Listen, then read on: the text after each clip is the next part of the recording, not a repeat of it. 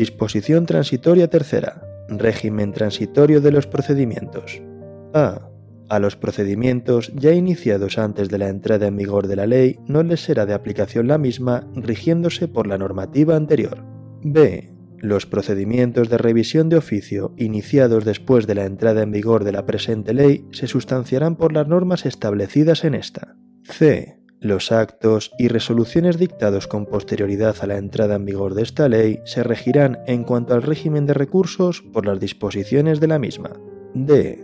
Los actos y resoluciones pendientes de ejecución a la entrada en vigor de esta ley se regirán para su ejecución por la normativa vigente cuando se dictaron.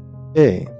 A falta de previsiones expresas establecidas en las correspondientes disposiciones legales y reglamentarias, las cuestiones de derecho transitorio que se susciten en materia de procedimiento administrativo se resolverán de acuerdo con los principios establecidos en los apartados anteriores.